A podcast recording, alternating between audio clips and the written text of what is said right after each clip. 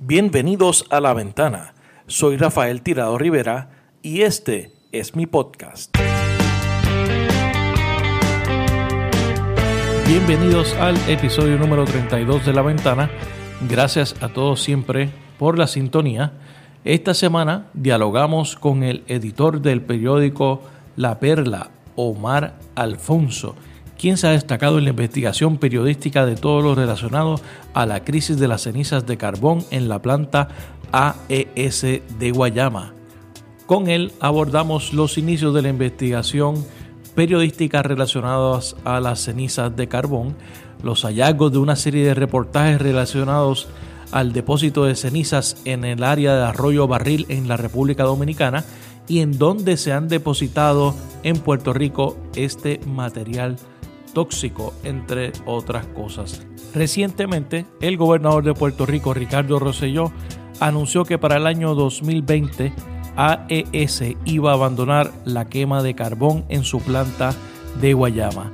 Este anuncio ha levantado más cuestionamientos y más dudas que respuestas y eso es parte de las cosas que hablamos durante este episodio. También dialogamos sobre la información relacionada al depósito de las cenizas, a la exportación de las cenizas de AES en Guayama al área de la Florida y los diferentes eh, usos que se le va a estar dando según la información disponible. Quiero aprovechar para agradecer a Omar Alfonso, no solamente por su disponibilidad para dialogar sobre este tema, sino también por su compromiso con la verdad y por ejercer el periodismo de manera responsable, especialmente eh, a través de la investigación periodística de seriedad y altura como el periódico La Perla ha venido desarrollando sobre este particular. Recuerda que me puedes seguir a través de las redes sociales, búscame como Rafael Tirado Rivera en Facebook y dale like a mi página. En Twitter búscame como arroba rtirado y a través de Instagram como arroba también rtirado. Te invito a que te suscribas a mi canal de YouTube para que veas y escuches todas las entrevistas. De hecho, esta entrevista está disponible en su totalidad a través de mi canal de YouTube. Lo puedes conseguir como Rafael Tirado Rivera. También te recuerdo que La Ventana se publica todos los viernes a través de tu aplicación favorita para escuchar podcast. Así que te invitamos a que le des eh, cinco estrellas, especialmente en la aplicación de Apple Podcast y dejes tu review para que otras personas lo puedan conseguir de forma más fácil. Por último, te invito a que leas mi blog titulado Así las cosas que publico los martes a través de elnuevodía.com. Esta semana analizo el acuerdo entre la Autoridad de Energía Eléctrica y un grupo importante de bonistas y el efecto que esto tendrá sobre la factura de luz y especialmente en tu bolsillo. Ahora los dejo con la entrevista al editor del periódico La Perla, Omar Alfonso. Omar Alfonso, bienvenido a la ventana. Gracias, gracias. Honrado de esta oportunidad. Gracias por este tan pronto te escribí, gracias por responder inmediatamente por, para tratar eh, de unos temas y, para aprovechar y que, estamos en, la conversación. Uno de los, tú eres uno de los periodistas que ha estado más consistentemente eh, trabajando incluso en alianzas con, el Centro eh, de Periodismo Investigativo sobre el tema de la AES y, su eh, el problema que genera de la ceniza, la disposición de ella, ha ido a República Dominicana. Pero antes este, me gustaría hablar un poco sobre ti, que nos cuentes. Eh, tú eres editor del periódico La Perla, un editor este, que se edita, un periódico que se edita en Ponce. Eh, ¿cómo, es que tú llegas al periodismo? ¿Cómo llegas a, La Perla? Sabes que esa pregunta no me la hago hace mucho tiempo. Eh, yo creo que, el aspecto del periodismo estaba en la pena. Lo comentaba la familia, los compañeros de estudio, era esa inclinación a querer saber, a querer aprender, a querer estar al día. esa necesidad de conocer lo que Mendú me dirigió por ahí. Eh, pudo haber sido tal vez otra cosa, pudo haber sido historia universal, este, eh, el interés académico y profesional, pero me incliné por el aspecto del, periodismo. Eh, soy egresado de la Universidad de Puerto Rico. de Copu. de Copu, correcto. Este, y llegó a la Perla del Sur casi por accidente había tenido experiencia redactando y y trabajando en laboratorio de fotografía de lo blanco y negro con revelado. con revelador stop todo eso en el periódico El Interrogador eh, era ah, me imagino que mucha gente muchos jóvenes que nos escucharán este, cómo es que se revelaban las fotos anteriormente ya no es para eso necesitamos un programa completo. Exacto el detalle es que aquella experiencia no fue la mejor eh, incluso también estuve en la prácticamente en la despedida del periódico en reportero, hice una aportación en fotografía. Me regreso a Ponce, mi familia es de Yauco, residíamos en Ponce hacía mucho tiempo y acá pues, honestamente no quería ya ya, ya dije no no voy a no fue lo correcto haber estudiado comunicaciones eh, debe, debe haber otra oportunidad para mí en esto eh, pero en una ocasión me, topé con un radiocomunicador eh, muy célebre de Ponce, don Armando de Saya, de, origen cubano, que se encontró conmigo en una actividad y me dijo, oye, ¿por qué a ti te gusta tanto la fotografía? Y nos pusimos a conversar y yo le explico un poco lo que te, acabo de explicar. Y él me dijo, tú no vas a poder desligarte del periodismo. Yo le digo, ¿y por qué? Porque el periodismo es la tinta de la sangre y eso me, quedé, me dejó reflexionando, el periodismo en la tinta de la sangre, ¿a qué se refería? Pues mira, sin entender en el momento me di cuenta que efectivamente la vida me regresa otra vez, la misma pasión y necesidad. Surge la oportunidad, en aquel momento, estoy hablando del 92, el periódico La Perla del Sur deja de ser aquel periodiquito, empieza a hacer una inversión significativa en fuerza laboral y en instalaciones, compra la prensa antigua del día, así que tiene planes de reinventarse y convertirse en un medio mucho más dinámico. Y ahí entro yo, junto con un grupo de jóvenes profesionales especializados en, en áreas de administración, de venta. Literalmente el periódico cobra un boom a partir del 90. Yo empiezo como mero reportero, a los cinco años jefe de redacción y ya en el 2012 editor ya son 26 años, yo siento que son todos los años del mundo, pero, pero con mucha satisfacción. Y es interesante porque el, el, periódico La Perla es uno de los medios en Puerto Rico que mejor se ha adaptado o ha hecho la transición a la era del Internet. Es bien interesante. bien interesante. redes sociales. Interesante, nosotros nos habían advertido ya previo al 2000 de que por ahí venía el cambio más dramático que iba a amenazar a todos los medios impresos eh, y en nuestro caso fue todo lo, todo lo contrario. En el caso de nosotros, la incursión en el mundo digital significó la masificación del trabajo que veníamos haciendo, que se limitaba en aquel momento a los nueve municipios que distribuía el periódico La Perla del Sur, unos 70.000 ejemplares, em, ejemplares también en ese momento. Así que de ser un periódico semanal que se distribuía entre Salinas, Yauco y Villalba, ese triángulo, nos convertimos en un medio que de difusión nacional y de difusión más allá también de nuestras costas. Eh, una de las pruebas más contundentes de que ese cambio fue favorable para nosotros es que llevábamos haciendo investigaciones y no trascendían del papel. Llega entonces la investigación de Vía Verde, el proyecto del gasoducto del norte, lo habíamos estado abordando de forma también tan consistente como el de las cenizas de carbón y voces como Benny Frankie Cerezo, que en paz descanse, desde los horarios prime time de la Radio Nacional hacía referencia a nuestro trabajo.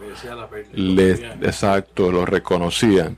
Y ahí entonces comienza cierto interés por leer el contenido de nosotros. Y pues, otra vez, fue un, fue un, fue un boom fantástico. Fue una transición fantástica para nosotros. Después de eso ha habido montones de, de trabajos que se han dado a conocer de igual manera. Como por ejemplo el compañero Jason Rodríguez Grafal, que, que, que lleva ya más de siete años fiscalizando la finanza del gobierno municipal de Ponce eh, y el trabajo de, investigación sobre la ceniza de carbón. Excelente. Y de hecho, precisamente de eso es lo que queremos eh, hablar hoy. Eh, ¿Cómo es que ustedes entran en el tema de la ceniza? Casi por accidente.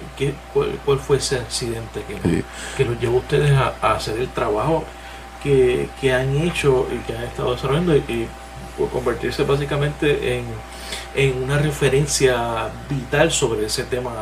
gracias, gracias por ese lago. El, nosotros entramos en el tema de la investigación de la planta AES a partir del premio Eddie López del el gasoducto del norte. Se reconoce que habíamos logrado participar en este proceso de transformación, de investigación, de educación sobre lo que realmente implicaba el gasoducto del norte y el fraude del gasoducto del norte. Así que hubo dos personas que fueron puntuales una es muy local, aquí a donde estamos en Guayama, Víctor Alvarado Guzmán, cofundador del eh, Comité de Diálogo Ambiental, y también eh, José Manuel Díaz Pérez, que es eh, en aquel momento era uno de los portavoces del Comité Pro Desarrollo, Salud y Ambiente de Tallagua Encarnación, que ahora se conoce como el Campamento contra la Ceniza de Peñuela.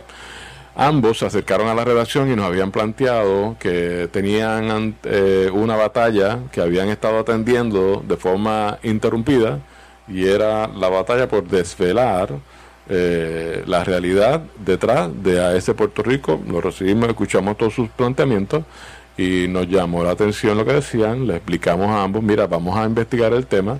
Eh, vamos a investigar también la autenticidad de los reclamos que ustedes nos traen, porque nos traían señalamientos muy serios señalamientos como que, por ejemplo, el contrato entre la Autoridad de Energía Eléctrica y eh, la empresa AES, que data de mayo del año 294, 1994, eh, que es, discúlpame, octubre, que ese contrato establecía eh, en su cláusula 6.6 que las cenizas nunca serían descartadas en ningún lugar del Estado Libre Asociado de Puerto Rico, que nunca serían almacenadas por más de 180 días y ellos habían traído a la redacción una fotografía donde aparecía una montaña con cientos de miles de toneladas de cenizas de carbón ahí apiladas en Guayama, en el puente Jobo, eh, y llevaban años allí que, que esa es la famosa montaña que todavía está allí y que cada vez más grande. Yo creo que ya tiene un segundo site allí mismo, ¿no? La realidad hoy es que es más pequeña que hace un año.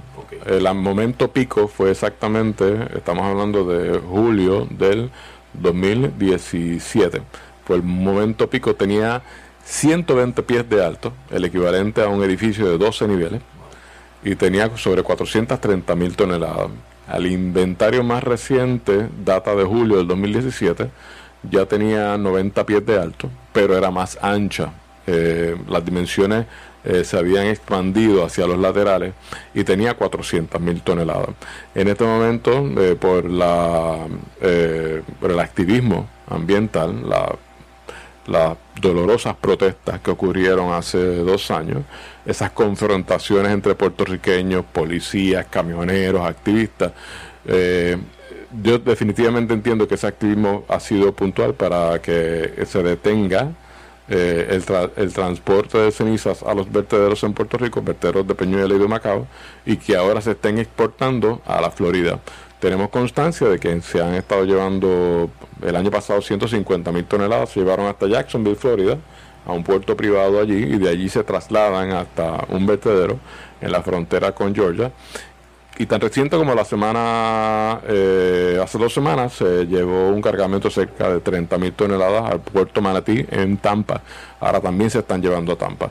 Estamos investigando cuál es el uso que se le está dando eh, a, ese, a ese embarque. Ahora mismo hay una barcaza en el puerto de las mareas que también eh, nuestras fuentes indican que también va para Tampa.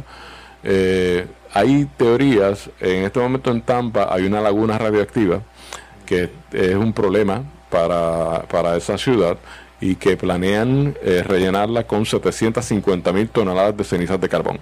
No sabemos si estas cenizas de AES Puerto Rico son para ese propósito o si de Tampa están en transición a otro vertedero. Eso estamos investigándolo todavía. Originalmente, ah, eh, en ese, en ese contrato o qué es lo que se supone que hubiera pasado, ¿dónde es que se, se supone que desde el principio se iban a llevar esas cenizas? Esa pregunta no la contesta ese en ningún momento. Te explico. El contrato del 94 establecía que nunca serían descartadas en ningún lugar de Puerto Rico y que no se almacenarían por más de 180 días. Hay que esperar hasta dos años más tarde que venga el decreto de la Junta de Planificación que firma la entonces presidenta Norma Burgos Andújar, la misma que fue legisladora y que ahora ocupa una silla prominente dentro de la Comisión Estatal de Elecciones. Fue Norma Burgos Andújar quien en su decreto del 96 eh, empieza a dejar ver que la compañía planeaba importar carbón de, de Colombia y exportar el desecho, el residuo, las cenizas de carbón a Colombia. De vuelta a Colombia. Que supuestamente iban a utilizarse allá eh, para relleno de minas. Es una de las formas en que se disponen las cenizas de carbón en el mundo. Pero no tan reciente como el pasado mes de diciembre, tuvimos oportunidad de compartir con personas que viven, eh, eh, representantes de poblaciones indígenas de Colombia, que viven muy cerca eh, de la zona de explotación minera de donde se extrae el carbón eh, que compra AES. Han sido desplazadas precisamente por esa misma operación y nos aseguran que en ningún momento en la historia reciente o antigua se había comentado o se había discutido o se había señalado públicamente que el carbón que se exporta desde Colombia hasta Puerto Rico iba a regresar a Colombia en forma de ceniza. Así que no sabemos de dónde también sale esa premisa. Y en el año 96 también hay una declaración de impacto ambiental. Eh, esa declaración de impacto ambiental la paga eh, AES y en esa declaración aparece un, un mega volumen son cajas, dos cajas de eh, documentos de que tenemos copia eh, de la Declaración de Impacto Ambiental y ahí se establece que las cenizas, de forma categórica, nunca serán dispuestas en Puerto Rico, nunca terminarán en vertederos de Puerto Rico. ¿Se cumplieron estas premisas? La historia nos ha demostrado que no. Ciertamente que no, porque eh, en Puerto Rico no hay un site, uh, no hay un vertedero preparado, ¿no? Es, corrígeme si me equivoco, uh -huh. para recibir ese tipo de residuos. Sí y no, te explico. Si nos dejamos llevar por los parámetros de la EPA, la EPA de forma contradictoria ha tenido este debate y ha decidido que las cenizas son un desperdicio no peligroso. Como desperdicio no peligroso puede disponerse en cualquier vertedero de Puerto Rico. Y así ocurrió durante los años eh, posteriores a la, al inicio de operaciones de AS. Porque ese es, ya es el producto Agremax, ¿no? No, no, porque si excluimos el tema de la Agremax, que es muy fácil clarificar eso, okay. las cenizas de por sí, para la EPA, los residuos de la combustión de carbón, son desperdicios no peligrosos. No peligrosos sea Agremax o no, es un desperdicio no peligroso. AES Puerto Rico, ante todos los cambios que han venido ocurriendo desde las agencias reguladoras y la supervisión que hacen, a forma de lograr su objetivo de no disponer del material como se debe y pagar la cantidad que hay que pagar para hacer eso, se inventa un producto y este producto lo llaman Cremax. En otros lugares lo llaman Rocach. En Florida tienen otro nombre. Eh, y no es otra cosa que la mezcla de cenizas volantes, cenizas de base, las cenizas que se supone que salgan por la chimenea y las cenizas que no pueden salir y que se depositan en la base de la chimenea. Esa mezcla de cenizas se hidrata. Y a eso le llaman Agremax. Eh, es el nombre comercial. Es el nombre comercial. Eh, el, el, el, el, el hidratar cenizas cambia la constitución molecular y elemental del material, la contestación categórica por expertos en la materia es no. No hay tal cosa como una esterilización, perdón, una, una, un saneamiento de los componentes tóxicos y cancerígenos de la, de la ceniza al convertirlo en agremax. Eso no ocurre. ¿Qué, para convertirlo en agremax, ¿qué es lo que hay que hacer? Echarle... Hidratarla. Agua. Echarle agua agua. Y ya, ya ellos llaman a eso agremax. De hecho, esa es la gran Hay tanto que hablar, no sé cuántos días tenemos para esta conversación. Pero esa es la gran tragedia de la ley 40 que se aprobó el 4 de julio con bombos y platillos en la fortaleza. La ley que prohibía el uso y disposición de las cenizas de carbón en Puerto Rico y que tantos medios celebraron, con excepción de la Perla del Sur, lo que decía en sus cláusulas es que se excluía de la ley, de la veda, de la prohibición, los, las cenizas con uso comercial beneficioso. Y el Agremax cae en esa categoría. Por lo tanto, las, 200, las 250 mil toneladas promedio que genera AES en Guayama caían dentro de esa categoría, así que no había ninguna ley que prohibiera la Agremax.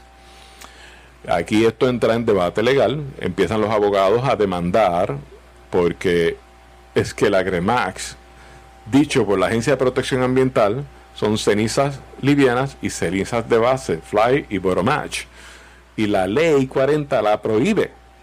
¿Cómo es que la ley 40 prohíbe los elementos para hacer el Agremax, pero no prohíbe el Agremax? Así que entró un debate y eh, los tribunales decidieron que ya todo está adjudicado en la ley y que no hay que hacer nada más. Así que por esa razón, pues todavía a ese tenía a su favor la legislación y las regulaciones para hacer lo que hicieron durante el año 2016, que fue sacar cerca de 15.000 toneladas de ceniza de carbón en camiones para enviarlas a Peñuelas con las confrontaciones que todo el mundo recuerda que son dolorosas y, nefastas. Y entonces vamos volviendo. Que esto es complicado. Claro. eh, mirando un poco atrás al tema de la disposición y de qué es lo que se iba a hacer con la ceniza, eh, ustedes descubrieron, eh, me parece que fueron ustedes los que trajeron a, a la atención, de que las cenizas se estaban eh, disponiendo en República Dominicana. En República Dominicana. Ah, ¿cómo, es que ustedes llegan a esa información?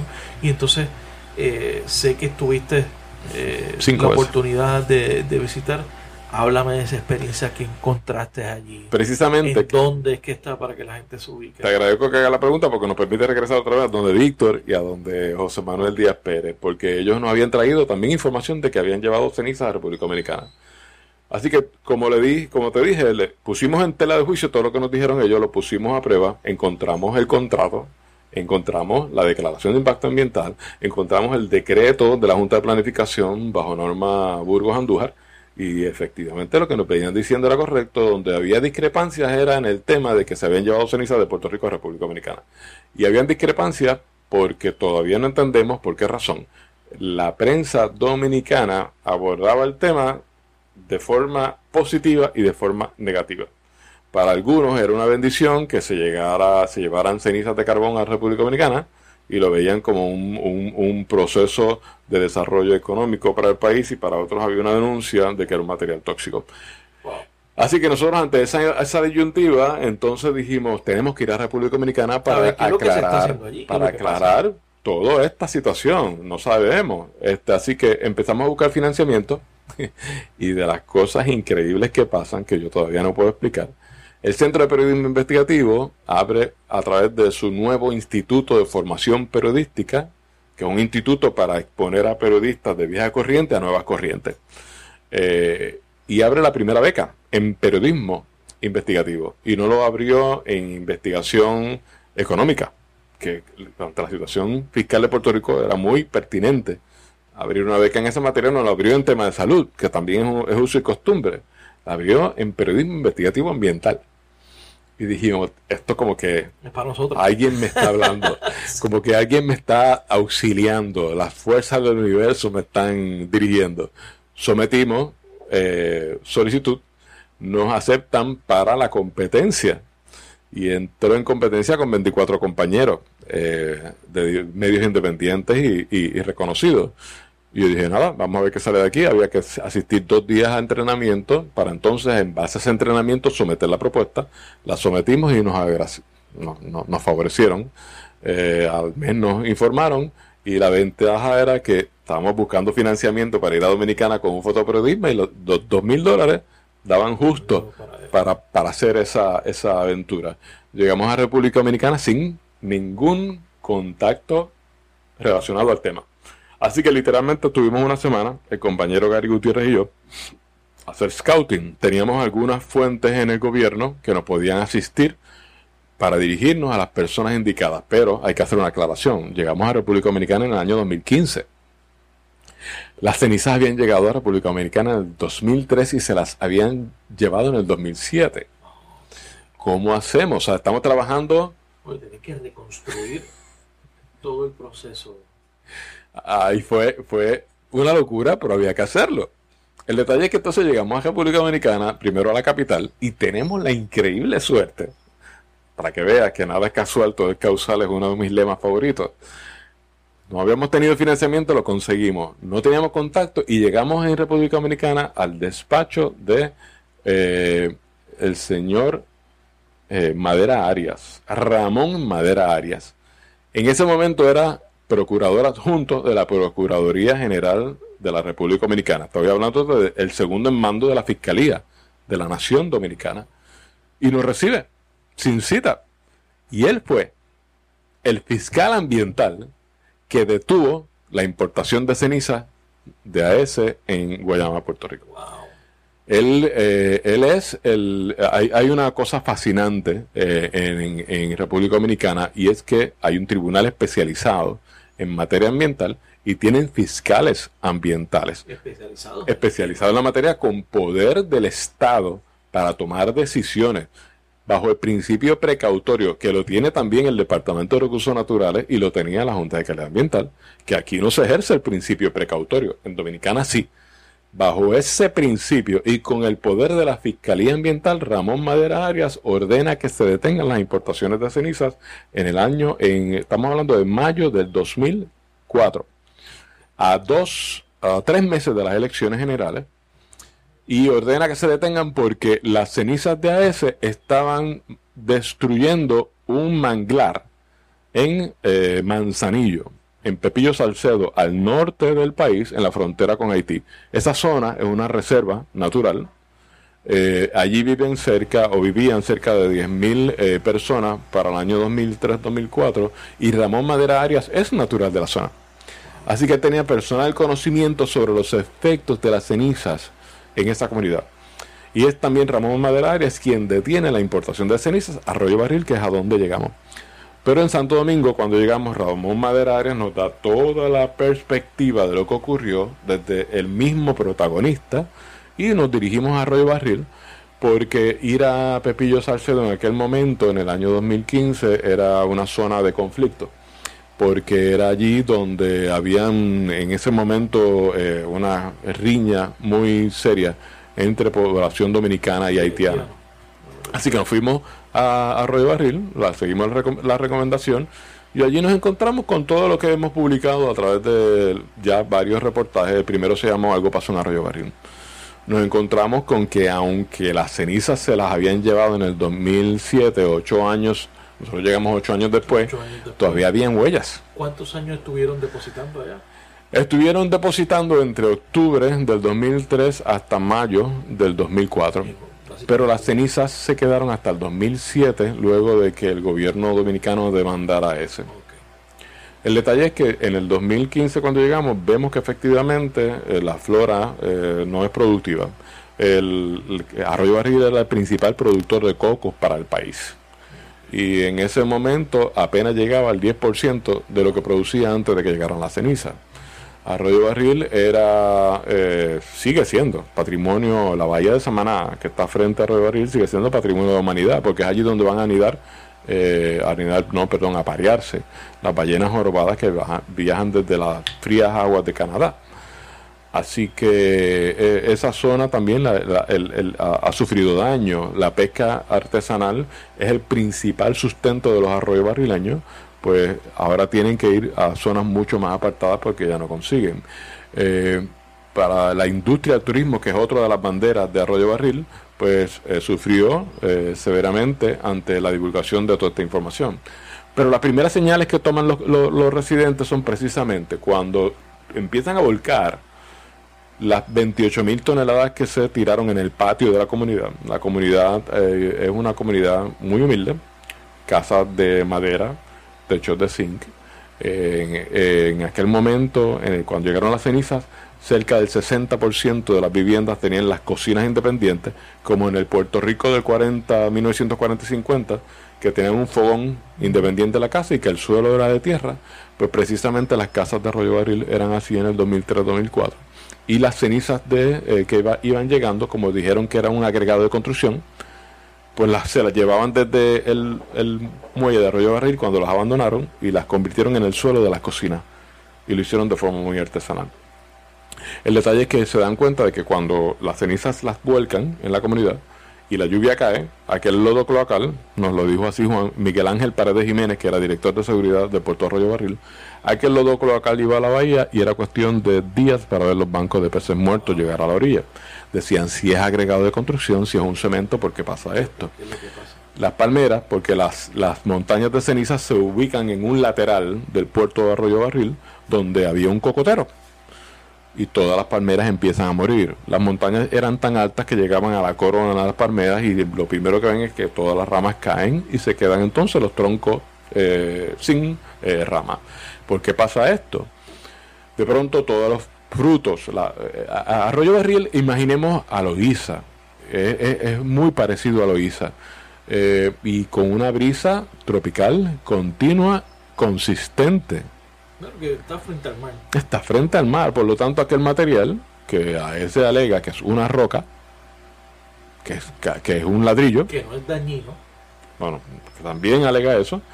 Pues el detalle es que aquel material volaba hasta las casas de las personas. Ellos tenían que limpiar, ellos llaman sopear, era mapear todo el día para remover aquel sedimento.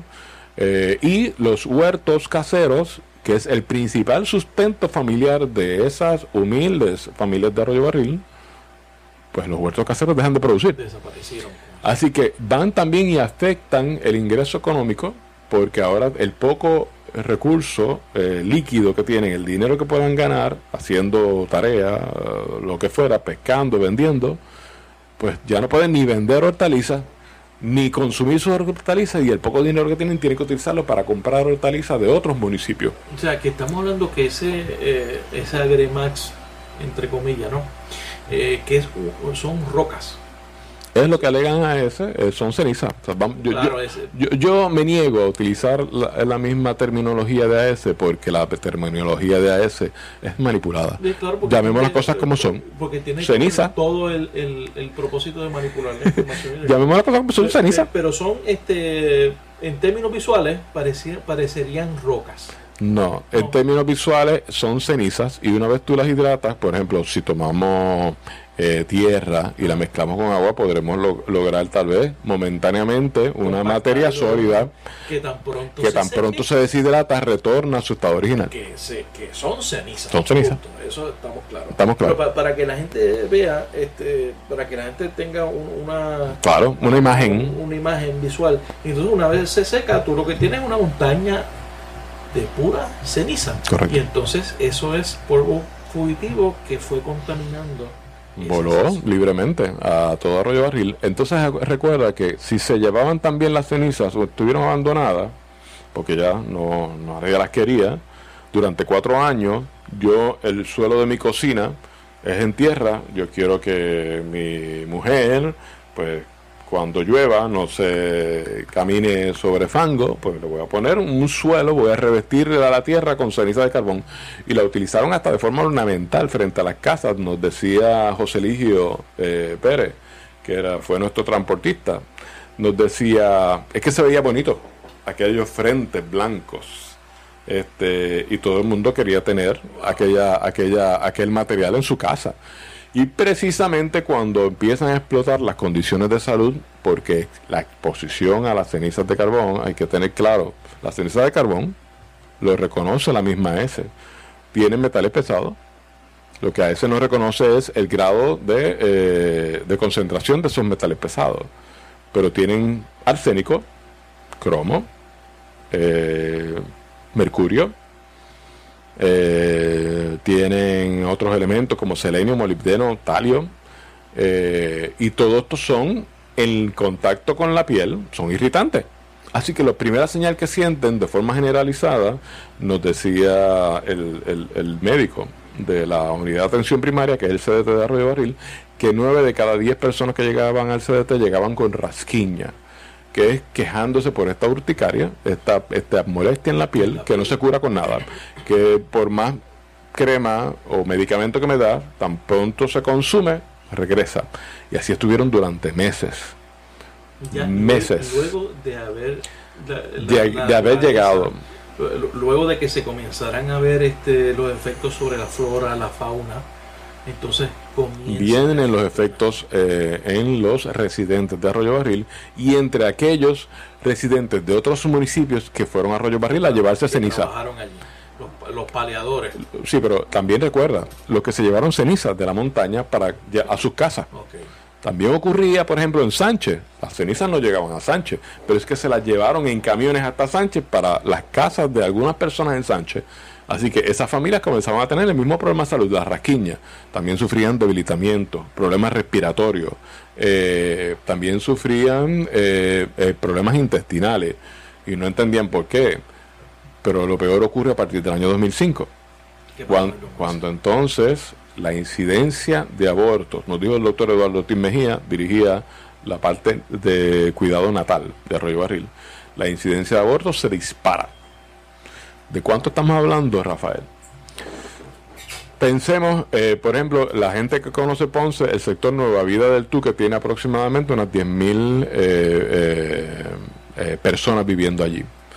El sector Nueva Vida del Tuque es un apéndice del barrio del Tuque de Ponce. Imaginemos que en ese sector, en un solo año, ocurran 415 abortos. Y que en tres años sean 996 abortos. Estamos hablando de que se acabó con una generación de personas por condiciones desconocidas, por una razón desconocida. Y la gente la única explicación que tiene es aquel material, aquel rocache. Que, era el, único elemento externo que llegó distinto. Durante distinto durante todo ese tiempo. Y todavía estaba allí. En el año 2005 las cenizas se le llevaron en el 2007. Y así que por eso la incidencia del 2005 al 2006 y 2007 fue dramáticamente atípica a la incidencia de abortos que ocurría previo y posterior. Ese, es eh, el tema de abortos espontáneos eh, pérdida de las eh, eh, ustedes tocan también en, los artículos las malformaciones las malformaciones y los, de, los de los nacidos y también algo que me impresionó fue la gente que tuvo contacto con el material de cuántos habían muerto. Así es. En el caso de las malformaciones ocurrieron en caramba, estamos en, una residencia ahora, imaginemos que de aquí a una calle, pues en esta casa ocurre un caso de eh, malformación, un embarazo que no concluye a, las, a los cinco meses y que cuando la, la madre aborta, lo que, lo que ve la madre, el médico y el personal de cirugía, es una criatura con un cráneo deforme, con seis dedos en manos y pies. Eh, eh, imaginemos que a, dos calles de aquí, la chica que también estaba embarazada y que es amiga de la madre que sufrió ese aborto, pues sufrió, eh, experimentó el nacimiento de siameses. Imaginemos que dos calles al otro lado, eh, con intestino expuesto. Imaginemos que su mejor amiga de una calle, con Amelia, niños que nacen sin extremidades. Y estos casos ocurrieron de forma casi simultánea. Los médicos eh, de eh, Arroyo Barril y de la provincia de Samaná, que es la provincia en la que está el municipio de Arroyo Barril, no tenían y siguen sin tener explicación. Eh, hay un, un, médico que conocimos en el más reciente viaje, el doctor Eduardo Calcaño, este médico eh, reconoce que tiene familia en Puerto Rico y fue muy, muy, muy atento con nosotros. Y él nos decía, yo estoy aquí desde el año 97 y yo nunca pensé que iba a ver lo que vi en este hospital, en la sala de parto de este hospital, a partir del año 2005. Nunca antes había visto algo así y todavía lo seguimos viendo, que fue la parte tan trágica del más reciente viaje que hicimos, porque la incidencia de malformaciones continúa. Entre, entre octubre y diciembre del año pasado ocurrieron seis nuevos casos de malformaciones, niños igualmente onfaloceles que tienen el intestino expuesto, eh, una incidencia alta del mafrodismo, niños que nacen con eh, eh, género ambiguo, y también hubo casos de malformaciones intestinales internas. Así que las, malformaciones siguen ocurriendo en Arroyo Barril y no hay explicación para esto todavía, porque ninguna autoridad también del Estado ha tenido la iniciativa de hacer un estudio epidemiológico en el lugar y determinar si hay o no contaminación con metales pesados. Nos dice la doctora Cynthia Bitter, que es una doctora en la una de las autoridades eh, en investigación de exposición de madres embarazadas a metales pesados. Ella es doctora en neonatología de la Escuela de Medicina de la Universidad de Baltimore. Ella nos indica de que hay prueba en demasía de que solamente el contacto con uno de los metales pesados identificados en las cenizas de carbón de AS, solamente uno, el arsénico, puede provocar todo los daños que se han identificado en estas criaturas, desde los abortos eh, espontáneos hasta las malformaciones. Dice, hay una hay literatura y hay pruebas en demasía para probar vínculos entre estas dos, eh, eh, entre el material, el arsénico y esa incidencia de, de casos. Así que otra vez, lo de Arroyo Barril, muy a mi pesar, yo tengo que decirlo, es, ha sido el, el laboratorio más doloroso, más difícil de abordar en la investigación de las cenizas de carbón. Y para ese ha sido el peor error en su historia empresarial. Porque a diferencia de Guayama y Peñuelas, donde es muy difícil vincular la contaminación de las cenizas de carbón a condiciones de salud porque tanto Guayama como Peñuela han sido ultrajados por décadas por eh, contaminantes eh, igualmente nocivos y dañinos. En el caso de Arroyo Barril, te comentaba que es Loíza. Imagínate que estamos en el corredor ecológico del noreste, donde no hay fábrica, no hay industria, no hay explotación minera, no hay vertedero el vertedero de Arroyo Barril, es más, el más cercano de Arroyo Barril está a 15 kilómetros de distancia y hay que cruzar una sierra porque está en la provincia de Samaná, en Santa Bárbara de Samaná. O sea, no hay nada, nada, absolutamente nada que pueda identificarse como fuente de contaminación en Arroyo Barril. Y diríamos, ah, ellos estaban explotando la agricultura, fue un herbicida, fue un pesticida, fue un insecticida, no porque la agricultura de los arroyos barrileños es artesanal, es orgánica. Así que, eh, dicho en pocas palabras, no hay forma de que a ese se desvincule de lo que ocurrió y sigue ocurriendo en Arroyo Barril desde que las cenizas llegaron allí en octubre del 2003. Y, eh, ustedes siguieron el tracto también de los trabajadores que Correcto. tuvieron contacto con Correcto, en el más reciente viaje, el que hicimos en octubre del año pasado, este lo hicimos en compañía de Leandro Fabrici, cinematógrafo de primer orden. Eh, en ese viaje tuvimos oportunidad de compartir con cerca de 40 trabajadores del muelle de Arroyo Barril. Y es bien interesante porque en nuestro primer viaje, ya, ya, se, ya se fue el quinto, en nuestro primer y segundo viaje se nos hizo muy difícil conseguir trabajadores porque no estaban receptivos, no, no había confianza, eh, tenían dudas de qué era, cuál era nuestro propósito y gracias a la masiva difusión de los reportajes a través del Centro de Periodismo Investigativo, pues tuvieron ellos conocimiento, porque llegó allá a través de medios como Acento, eh, Diario Libre, que lo redifundieron, y entonces en este último viaje se nos acercaban y pedían darnos información, pedían que los atendiéramos. Y ocurrió también en mayo del año eh, 2017 tuvimos muchos diálogos con ellos y de ahí entonces sale a relucir la... Esto sí que me duele, eh, Rafael. los relatos están en, el centro de periodismo informativo, igual que en la perla. correcto. es la, la, la historia de que se repite tanto en lugares donde gente buena, gente honorable, confía en supervisores y en empresas extranjeras y hacen lo que les dicen. Y los explotan. En este caso, con gravísimas consecuencias. Porque en el caso de los trabajadores del muelle, le dijeron que venían a instalar en Arroyo Barril una industria de cemento y estaban todos muy interesados porque eso implicaba que iban a tener talleres mucho más frecuentes. ¿Sabe cuánto es el ingreso promedio de un arroyo barileño? Eh, el informe más reciente que data del 2016, el ingreso promedio oscila a los 400 dólares por individuo. Eh, y que les digan que les vamos a traer industria, que les vamos a dar trabajo en una comunidad que pasa tantas peripecias para sobrevivir, pues es una bendición. Y así lo vieron y todo el mundo se dispuso y trabajó de sol a sol.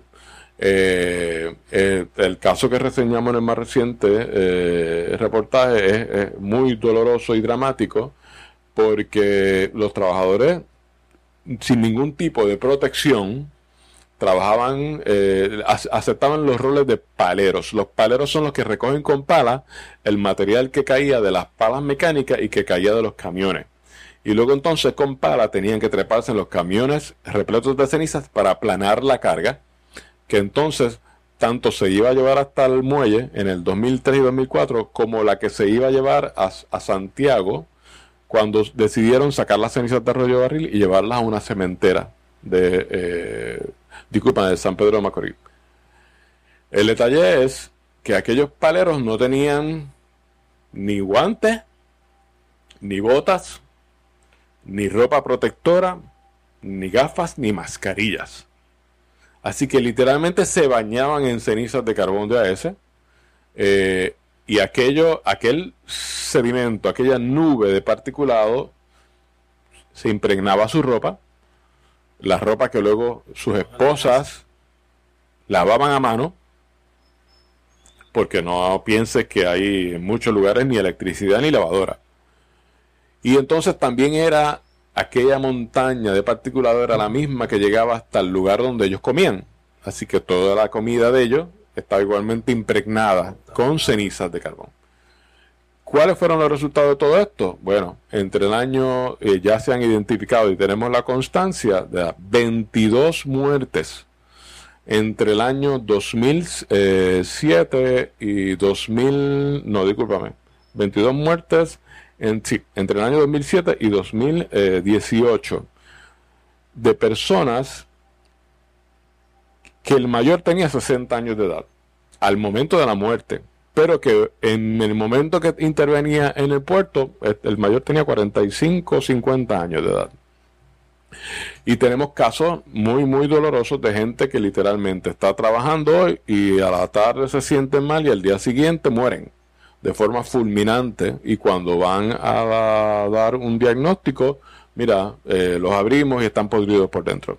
Eh, este, esto es una, una, una situación que yo te puedo describir, Rafael, pero en realidad mi exhortación a ti es que en algún momento tengas también la iniciativa y vaya y lo conozca y a través de este medio también tenga, puedas aportar mucho más de lo que nosotros hemos podido hacer porque estar allí es otra cosa y hablar con ellos es, es, es, es además de duro, revelador. Este, y, ese, y a nosotros nos, nosotros nos seguimos cuestionando.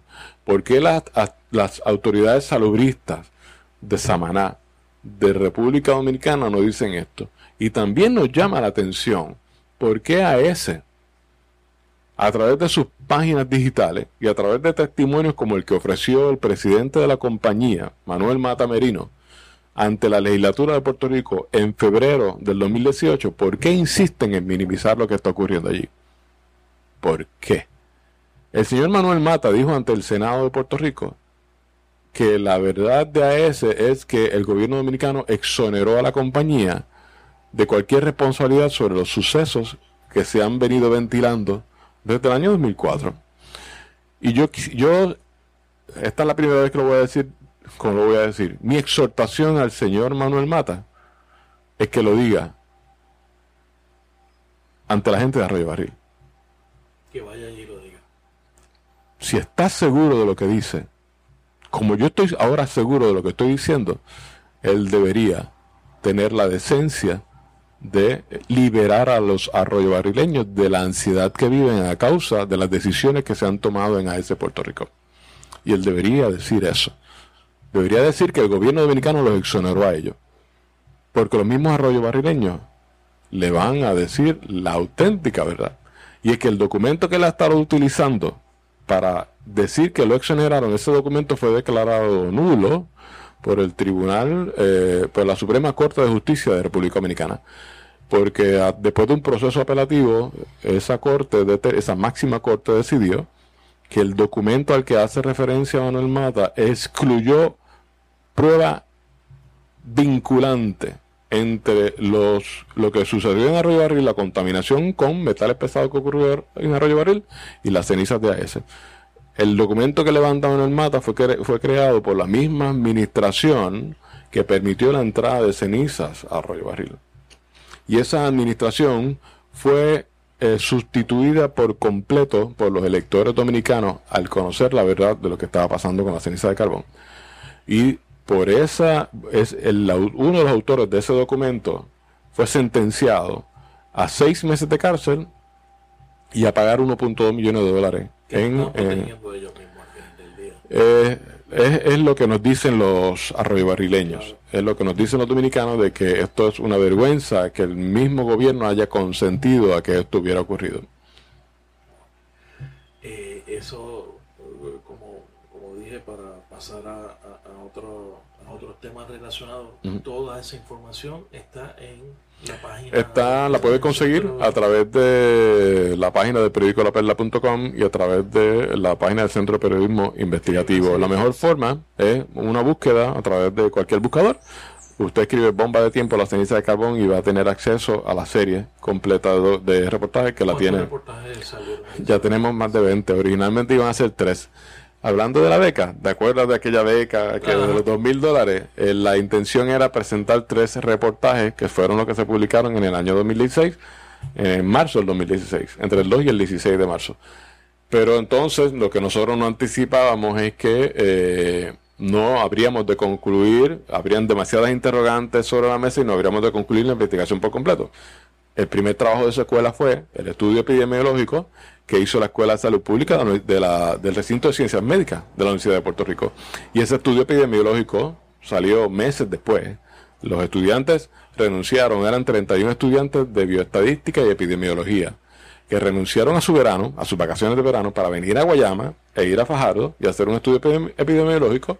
¿Por qué Fajardo? Porque había que hacer una comparación con un lugar eh, sociodemográfico similar. Así que, y ellos con la asesoría y el respaldo y supervisión de tres prominentes catedráticos de la Escuela de Salud Pública, Cruz María Nazario, eh, Gilberto Ramos Valencia y Rosa Rosario. Estos tres médicos supervisaron la tarea y dan, en, dan a conocer en agosto el primer estudio epidemiológico sobre incidencia de condiciones de salud en el puente de Jobo. Y sale a reducir que la incidencia en esta localidad de Guayama es eh, la incidencia de, asma, de problemas de la piel, incluso abortos, es superior por, cantidad, de forma significativa al, al, punto de referencia de Fajardo. Recuerdo, por ejemplo, que la incidencia de abortos es seis veces más alta, la incidencia de asma es nueve veces más alta, eh, problemas de la piel y respiratorio eh, entre cuatro y seis veces más alta. Y él, eh, claro está, el estudio epidemiológico no es vinculante. Lo que establece es si hay más incidencia de condiciones, no la causa de las condiciones. Y hay que buscar el factor X. Bueno, hay que ir ahora a hacer un estudio de causa-efecto y para eso hace falta financiamiento que nadie lo ha puesto a disposición de la Escuela de Salud Pública, empezando por el Departamento de Salud de Puerto Rico, eh, y que eh, ellos están en la mayor eh, disposición de llevarlo a cabo. De hecho, es, ese estudio el senador Rodríguez Mateo lo cuestionó en vista pública. El, el estudio que el, el, el, senador Rodríguez Mateo exalcalde de Salinas, exalcalde de Salinas y eh, exalcalde que permitió, avaló el uso de cenizas de carbón de AES como relleno de urbanizaciones y centros comerciales. Eso es lo próximo que vamos Muy bien. Eh, él, él- él es ahora mismo, curiosamente, presidente de la comisión que tiene que pasar prueba. Así que él es parte y juez. Pero bueno. El estudio que cuestionó el doctor Rodríguez, Rodríguez Mateo es un segundo estudio, pero no realizado por eh, estos estudiantes ni los médicos que te señalé. Es un doctor a quien nosotros hemos tenido oportunidad de entrevistar en alguna ocasión. Y el estudio que realiza nuestra apreciación, mi apreciación como periodista es que es inexacto. Así que hay unos cuestionamientos que se han levantado y eh, nosotros todavía no podemos llegar a conclusiones sobre ni los cuestionamientos ni sobre el estudio.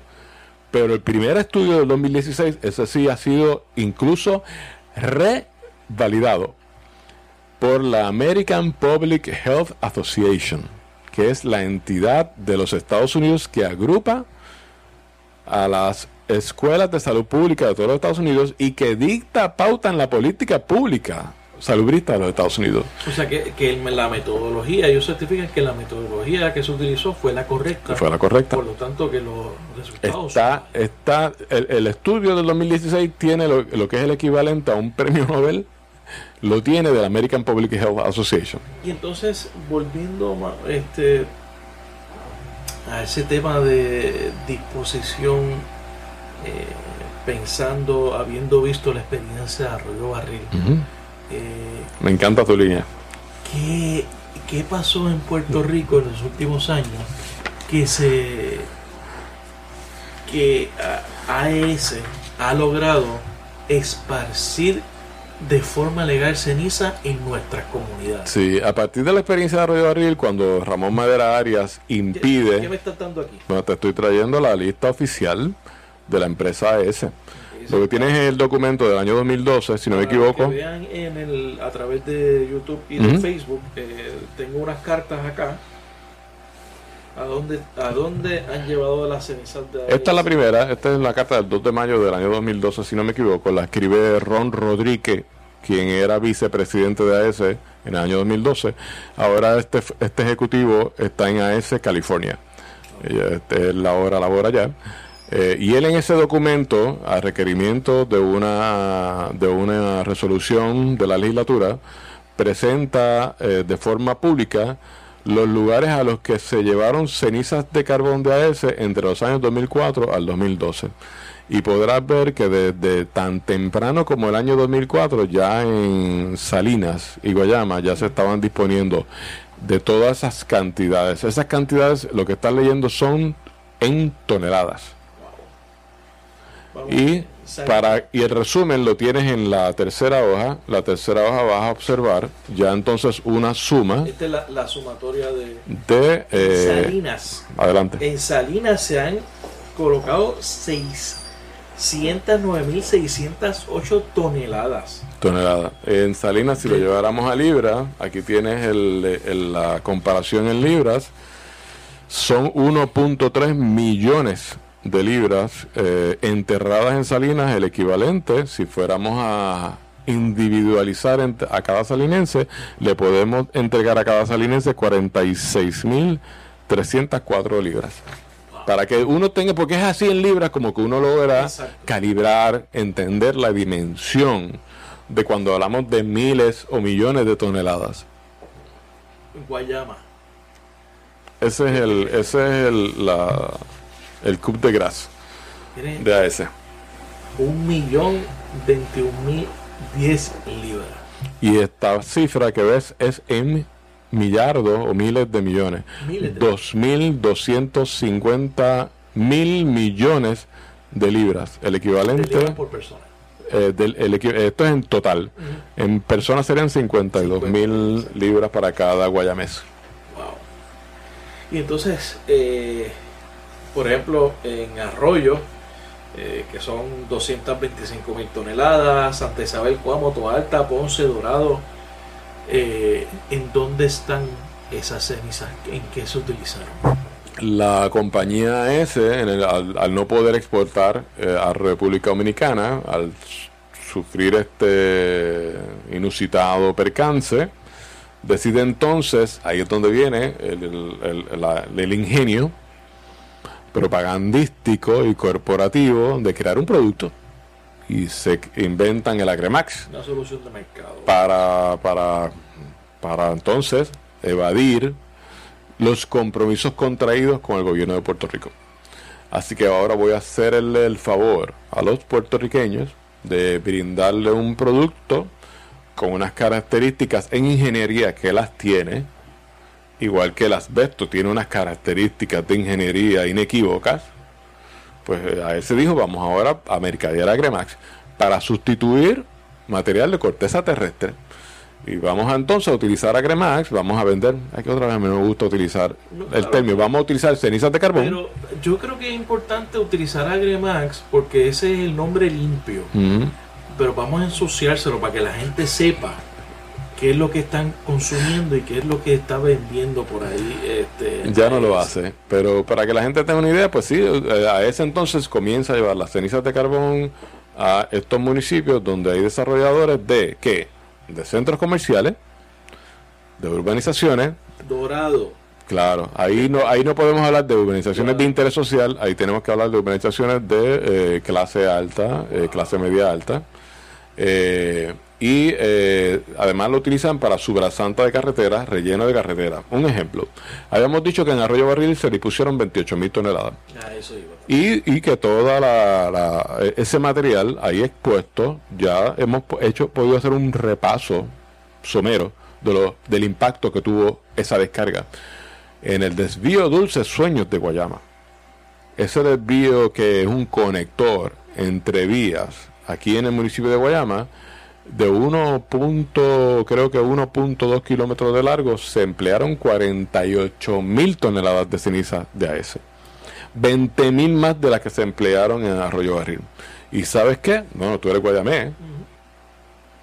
que está al lado del desvío de Dulce Sueño.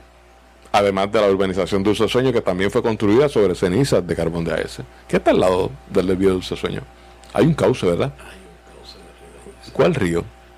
Ese río. El río Guamaní. Es un- uno de los principales tributarios del acuífero de Guayama. Y del acuífero sur y también tributario de la bahía de Guayama. Así que cuando, cuando una autoridad regulatoria de Puerto Rico o federal va a hacer una investigación, la que no puede hacer Omar Alfonso, la que no puede hacer la Perla del Sur o el CPI, porque no tenemos ni el peritaje ni los recursos económicos. ¿Cuándo la- una autoridad regulatoria de Puerto Rico va a investigar si el río Guamaní está, ha estado y estará contaminado con cenizas de carbón? Y no solamente, no, yo creo que no tenemos que llegar al río. Yo creo que toda la ceniza, todo lo que se ha vertido en Coamo, en Santa Isabel, Arroyo, en Salinas, todo eso baja al acuífero del sur. Claro, los- esa premisa es correcta porque las cenizas no se encapsularon. No hubo ningún mecanismo de ingeniería ninguna membrana sintética, ningún liner. Se enterraron y se regaron. Literalmente es lo que nos dice el doctor Osvaldo Rosario. El doctor Osvaldo Rosario es un doctor en química con más de 40 años de experiencia.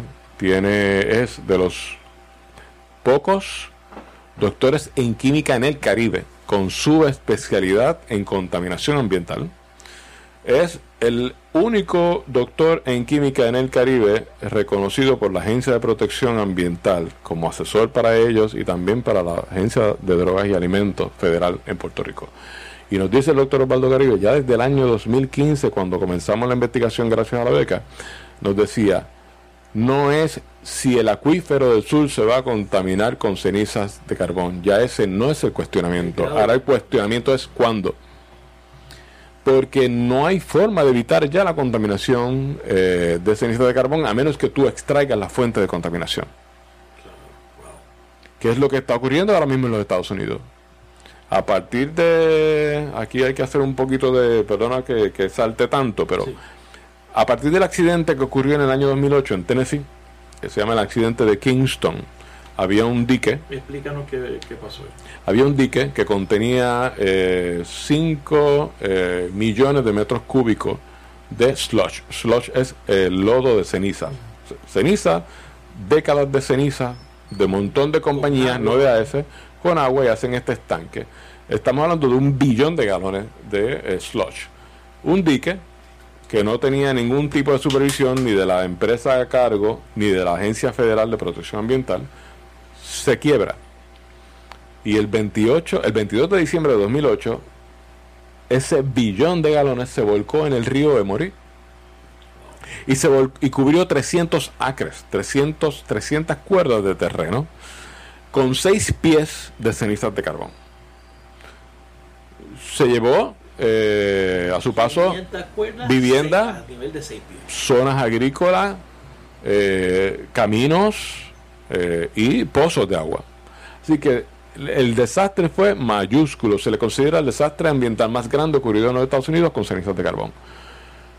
Cuando van a hacer la remoción del material, tienen que hacer pruebas del material y ahí se dan cuenta de que, adiós, pero si esto es un material no peligroso, volvemos al término regulatorio. Si esto es un material no peligroso porque tiene cromo, arsénico, mercurio, eh, plomo y, cromo hexavalente. O sea, esto, no, esto no es algo liviano, esto es algo muy serio. Este material no se puede devolver al río.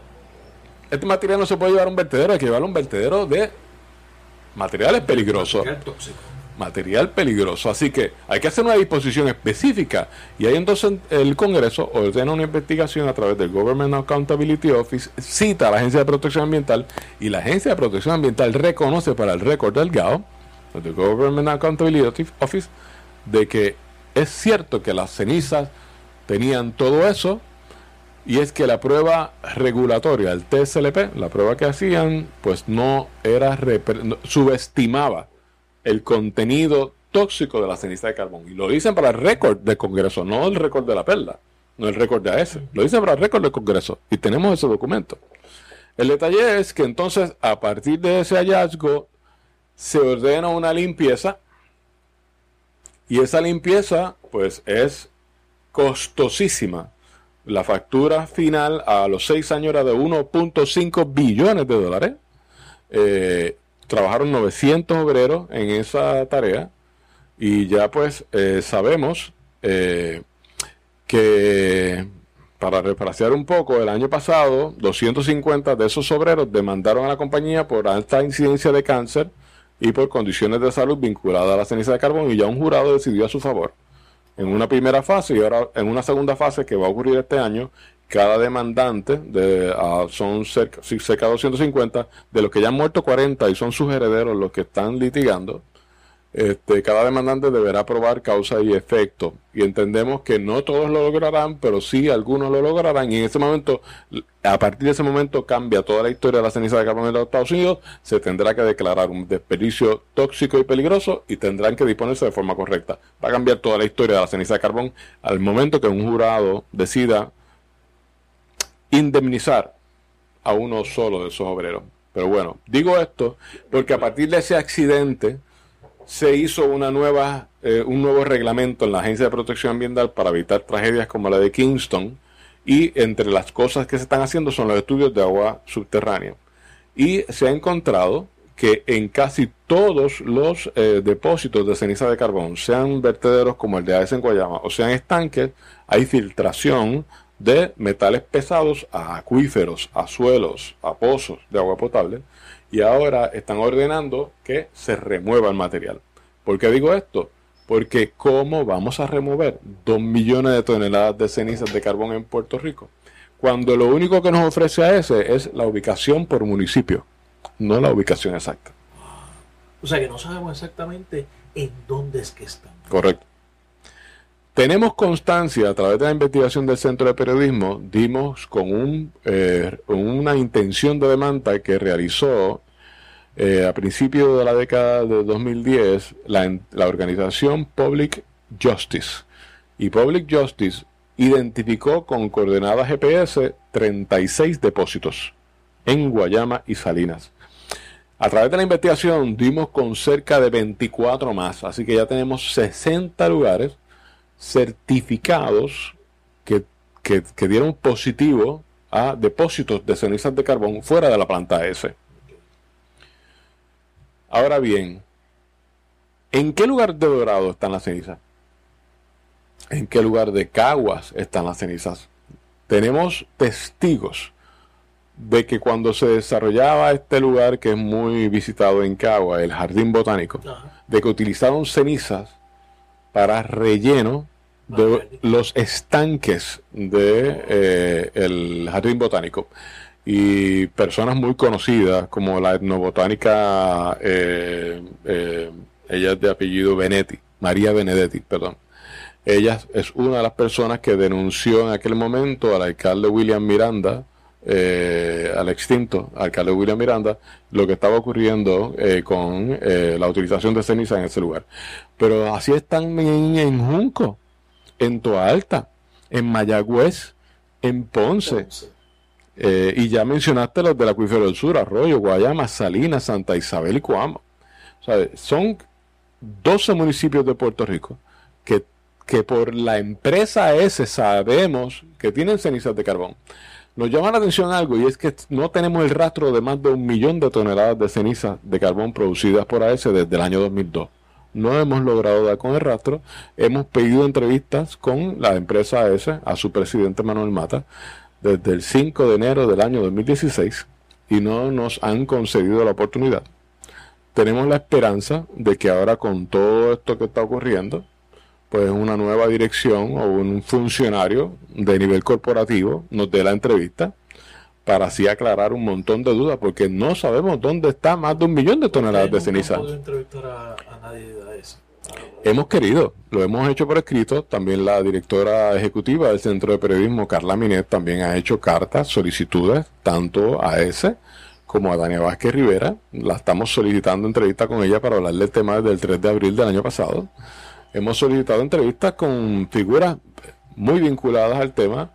La única persona que ha accedido a darnos entrevistas es Carmen Guerrero.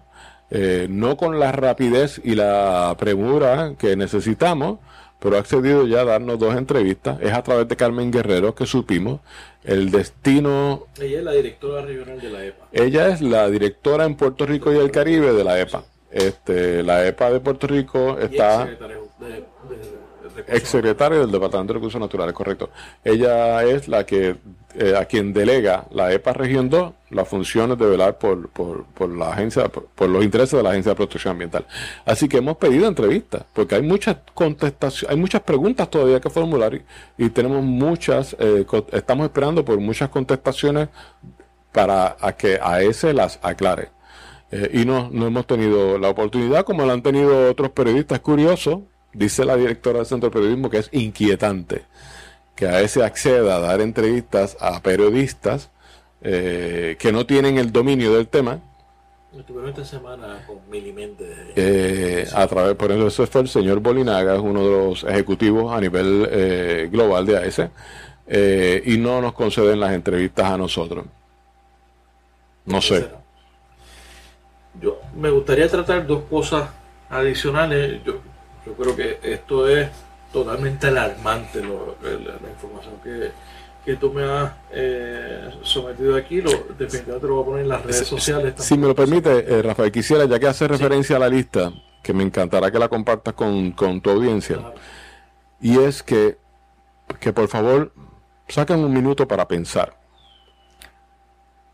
La montaña de cenizas de AS tiene 400.000 toneladas dicho no por Omar Alfonso por el más reciente estudio geotécnico de la compañía, que data de julio del 2018. Esa montaña lleva allí por lo menos cinco años. Pasó María ahí. Por lo menos cinco años lleva esa montaña allí. La información que tú vas a compartir con tu público demuestra, información de la empresa S, demuestra que desde el año 2004 se están disponiendo cenizas de la misma manera, sin encapsular, sin sellar, y las están enterrando en otros municipios de Puerto Rico. ¿Por qué digo esto? Si esa montaña ya dio positivo a contaminación de acuífero con litio, selenio y molibdeno y está a punto de dar positivo, cuando digo positivo es que exceden los límites permitidos, si tú excedes ese límite, eres tóxico. Si tú excedes ese límite, estás poniendo en riesgo la salud de ecosistemas y de seres humanos. Está, el arsénico ya está en el umbral de llegar a ese nivel de gravedad. Esa montaña lleva cuatro años. Si yo vivo en Dorado, y en Cagua, y en San Juan, y en Junco, y en Mayagüez y en Ponce, y yo tengo cerca de mi pozo o cerca de mi casa un depósito que tiene tres veces la edad que tiene esa montaña. Porque desde 2004 hay cenizas enterradas en Puerto Rico. ¿Qué efecto ha tenido ese depósito sobre el suelo y sobre el agua? Que posiblemente no bebo yo, pero un vecino tiene un pozo y está tomando agua. Y sí, para tener un pozo legal, tú tienes que cumplir con unos requisitos y tienes que llevar a cabo unos exámenes. Pero hombre, seamos honestos, en Puerto Rico no todo el mundo inca un pozo de forma legal. Claro, claro, aquí están los pozos. Porque saben que el protocolo es tan... Es costoso y es el tiempo y el agobiante. Es un problema. Pues mira, la gente toma la iniciativa y inca un pozo. Ahora digo yo, si esa montaña ya dicho por AES, porque el estudio de aguas subterráneas de AES tampoco lo paga ni la Perla ni el Centro de Periodismo, lo pagó AES. Y ya ellos reconocen que están contaminando el acuífero con lirio, seleno, movidelo y a punto del arsénico, que de aquellos que tienen un depósito que tiene el triple o el doble de tiempo enterrado cerca de su casa, de su escuela, de su comercio, y lo sabe o no lo sabe. ¿Qué? ¿Cuáles son las consecuencias? Aquí viene otra vez el principio precautorio de las leyes orgánicas de la Junta de Calidad Ambiental y del Departamento de Recursos Naturales. ¿Cuándo? ¿Cuándo van a hacer ese estudio de monitoreo? Si ellos no lo hacen, yo sospecho que las comunidades otra vez son las que van a dar el paso, van a hacer ese examen y van a demostrarle al país que esto no es sensacionalismo, que esto no es fake news, que esto es una realidad muy seria que nos han estado ocultando por décadas. Quiero tratar dos cosas más. ¿Y cuál es el estatus eh, del reglamento eh, de disposición de ceniza? Excelente pregunta. Eh, Tienes una primicia ahora que estamos escribiendo eso. Excelente. el estatus de las cenizas a partir del momento que el gobernador Ricardo Rosselló anunció que su intención...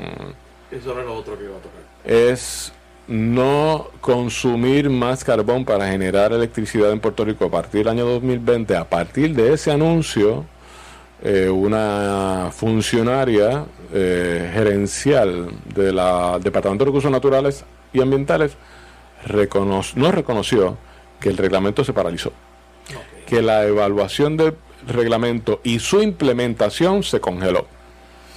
Pero eso levanta muchos, muchas preocupaciones porque creo que esta semana en una de las entrevistas que hicimos referencia de la gente de AES, ellos no están muy claros tampoco de, esa salida o, de apagar la, máquina de quemar en, carbón. En cuanto a el anuncio que hizo el gobernador, ya eh, algunos ejecutivos de AES que no nos están entrevistando a nosotros, y se la dan a algunos medios que no tienen el dominio del tema, pues hemos sabido de que ellos aparentan, dan la impresión de que no coinciden con esa propuesta y que no están, no son consonos con el deadline, de que ellos dan la impresión de que no están en posición de, de hacer una conversión para esa fecha. Tan pronto gobernador, yo te voy a decir, esta es mi opinión, Tan pronto el gobernador hizo el anuncio, nosotros entendíamos que era altísimamente improbable llevar a cabo la meta. Y me explico con un solo ejemplo. La enmienda al artículo 6.6 que se aprobó durante la administración de Alejandro García Padilla, ese artículo que decía que las cenizas nunca serán descartadas en ningún lugar de Puerto Rico. Del contrato. El contrato del 94 entre la Autoridad de Energía Eléctrica y AES. Ese artículo tomó un año entre evaluación legal y aprobación. Un artículo de un contrato Si estamos hablando de que, por ejemplo, el gobierno de Puerto Rico va a llevar a cabo un cambio con la central Palo Seco, o la central Aguirre, o la central Costa Sur, estamos hablando de entidades que pertenecen de forma directa o indirecta a un mismo organismo. Pero estamos hablando, en el caso de AES, de una empresa privada multinacional y un gobierno en quiebra. Si el reglamento, si la enmienda del artículo 6.6 tomó un año, ¿por qué esperar que en 20 meses AES y la Autoridad de Energía Eléctrica y el gobierno de Puerto Rico lleguen a un acuerdo para en 20 meses apagar la central de 450 megavatios? Tampoco es de 50 megavatios, es de 450 megavatios. Apagar esa central de carbón y convertirla a otra cosa gas natural, o, lo que sea. Así que, es, para decirlo de una forma elegante, es muy ambicioso el plan del gobernador, en mi opinión. Pero otras personas que tienen alguna malicia dicen que cuando el dinero corre, las cosas ocurren. Yo sigo pensando igual aún con esa advertencia. Y el comentario que hizo el ejecutivo Bolinaga eh, recientemente a Mili Méndez entre ellos y a otros medios, me da a entender de que él no está tan alejado de una realidad. Ahora bien, que quede claro, a ese ya radicó en febrero de este año propuestas para el desarrollo de una central de gas natural. Y ya la propuesta era para un ejecutivo con conocimiento en infraestructura y desarrollo de plantas de gas natural. Cuando el gobernador hace el anuncio, no revela ese dato, pero ya ese venía buscando eso. En efecto, ha habido diálogo entre ellos. Y hay una ofensiva también de relaciones públicas. Ellos están buscando gente para manejar redes sociales y, se ven los anuncios por ahí. ¿Qué opino de una transición? Mira, en, Dominicana precisamente ahora mismo hay una controversia en Punta Catalina porque han, están terminando de construir una carbonera, una central que consume carbón para generar electricidad también de 450 megavatios en Punta Catalina, eso está al sur del país. Y hay una controversia porque quieren hacer una conversión a gas natural para evitarse el problema del manejo de cenizas y de las emisiones al ambiente en un tiempo de, conciencia sobre el cambio climático.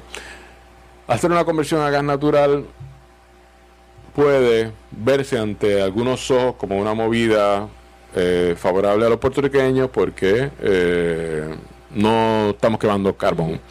Pero es que el gas natural, pero es que el gas natural no, no, no, no es tampoco la salida más inteligente, porque también, vamos a empezar por ahí, empecemos por ahí, seremos dependientes de quien provee gas natural al precio que nos lo quieran vender.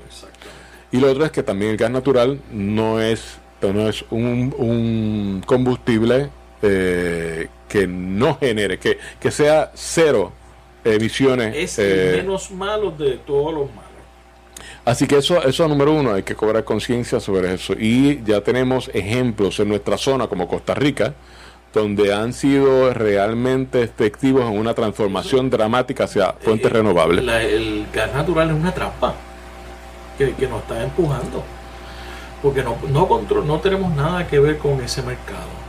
Eh, hay que importarlo por lo tanto, estamos a merced de, los productores de gas natural que se, que se están convirtiendo básicamente en un cartel de petróleo. Eh, yo eh, creo que tenemos que hacer la apuesta ahora a las energías renovables. Este es el momento para hacerlo. Y lo otro es que no debemos perder perspectiva y, y, el gas natural lo venden aquí como una solución transitoria, pero es una transitoria, transitoria de 30 años, de, un contrato de 30 años, por lo menos. Por lo menos. Porque nadie va a hacer una inversión para menos de 30 años. No, van a venir aquí por 5 Mira, una transición de 30 años, muy, muy, muy cierto. El detalle es que yo, yo no veo por qué haya después de este historial, hemos estado. ¿Cuánto tiempo llevamos hablando? Faltan todavía tres días para seguir hablando de lo que hemos investigado. Y después de este historial breve, vamos a premiar a ese con un contrato a 30 años más. Y ahora pregunto, ¿y ese nuevo contrato es una renovación o van a cumplir con el proceso como lo haría cualquier hijo de esta tierra, empezar desde cero? Este, y otra cosa, ¿y qué va a pasar con las 2 millones de toneladas de cenizas que están enterradas? no sabemos de la Secretaría de Recursos Naturales. No, no sabemos si hay un plan. Eh, sabemos algo. Eh, eh, por tu cara me parece que no sabemos nada. Y, o sea, porque no es eh, simplemente a mí me importa que a ese termine mañana, o sea, debe de terminar ahora. Pero lo que quiero saber es qué va a pasar con la, con la montaña de ceniza. Definitivamente, la montaña de ceniza. Y, y, que, y, que se haga responsable por, los, por los resultados de los estudios que estoy seguro que van a pasar. Aquí el, el, el, el país definitivamente debe estar alerta. No debemos ser solamente en la perla en el sector periodismo y a través de también de tu trabajo. No, esto debe ser un trabajo de todos. Eh, yo sé que otro trabajo más para todos nosotros, estamos agobiados, pero el problema son las consecuencias. ¿Quién va a pagar esa limpieza cuando haya que hacerla? ¿Quién la va a pagar? ¿Y cuánto va a costar? Porque no solamente costo económico, ¿eh?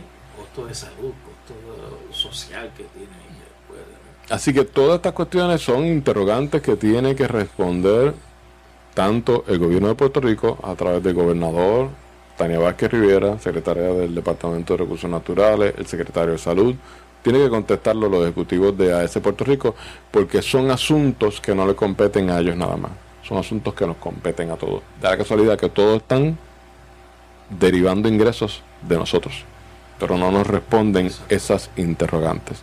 Y sobre el aspecto de la conversión a gas natural de AS en Guayama, también tengo que decir algo más. Que alguien me diga hoy, estamos a eh, abril del 2019, que alguien me asegure hoy que estamos consumiendo en Puerto Rico el mismo, que tenemos la misma demanda energética que teníamos en el 94 o en el 2002 tenemos, estamos demanda, estamos consumiendo la misma electricidad, somos los mismos 3.7 millones de habitantes en Puerto Rico. Eh, tenemos la, misma vorágine de electricidad para la industria de las 936 en Puerto Rico. O en realidad en este momento los 454 megavatios de AS no son necesarios. Esa es una pregunta que yo no puedo contestar en este momento de forma fehaciente, pero que de las entrevistas que hemos venido haciendo por los pasados tres años a ejecutivos de la Autoridad de Energía Eléctrica, todo apunta a que cada vez se hace menos necesario contar con la oferta de AES. yo creo que el truco va a estar en los megavatios que se le, que se le prometa que se le van a comprar. Ese va a ser el, ese va a ser el truco. Y a ese va a ser una inversión para hacer una conversión con una con menor eh, volumen de compra.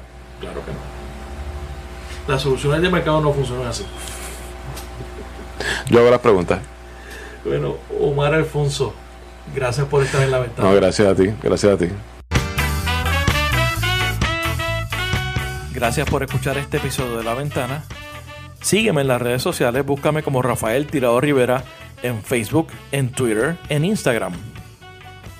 La Ventana es una producción de Change Lab Media para Rafael Tirado Rivera. Hasta la próxima.